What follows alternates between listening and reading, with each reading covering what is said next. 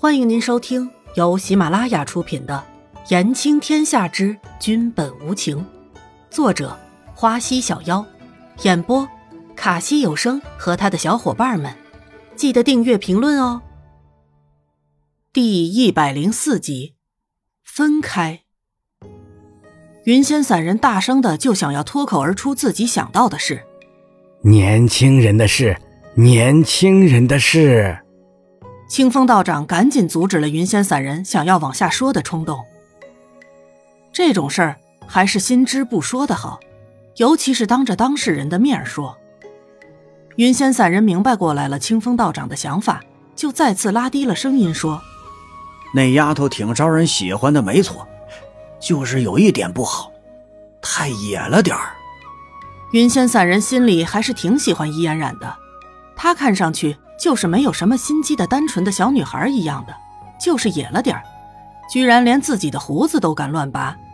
想到这里，云仙散人还觉得自己的胡子少了好几根呢，疼啊！胡子疼，心更疼。云仙散人看着伊嫣然和南宫离尘，倒还是很般配的一对呢。看来南宫离尘是很惯着这个丫头呢，这样也好。至少南宫遇到了自己喜欢的女孩了，总比和自己不喜欢的女人过一辈子的好啊！烟梅，这个女孩很好，我也很喜欢，希望你也会喜欢南宫的选择。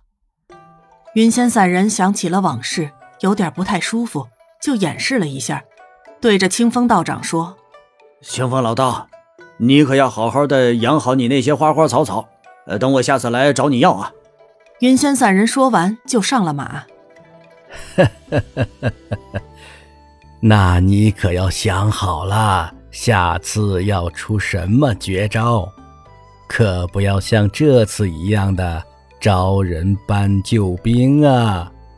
清风道长半开玩笑的说着。呃，好，呃，一定，一定啊！云仙散人坏笑着，下次就和你比武好了。看看你这个牛鼻子老道，这些年的功夫是不是退步了？易嫣然摸到怀里的那块凤玉，看了看清风道长，有些失落的感受。道长，谢谢你啊！易嫣然清楚的表达自己对清风道长的谢意，谢谢道长的话，也谢谢那块自认主人的玉佩。丫头，记住贫道一言，凡事下决定时要慎重。一旦做了决定，就不要后悔了。清风道长郑重的对伊嫣然说，像是想要提醒什么似的。丫头，往后的路一定要走得小心呐。做了决定就不要回头。现在就好好享受一下快乐的时光吧。伊嫣然点点头，嗯，我记住了。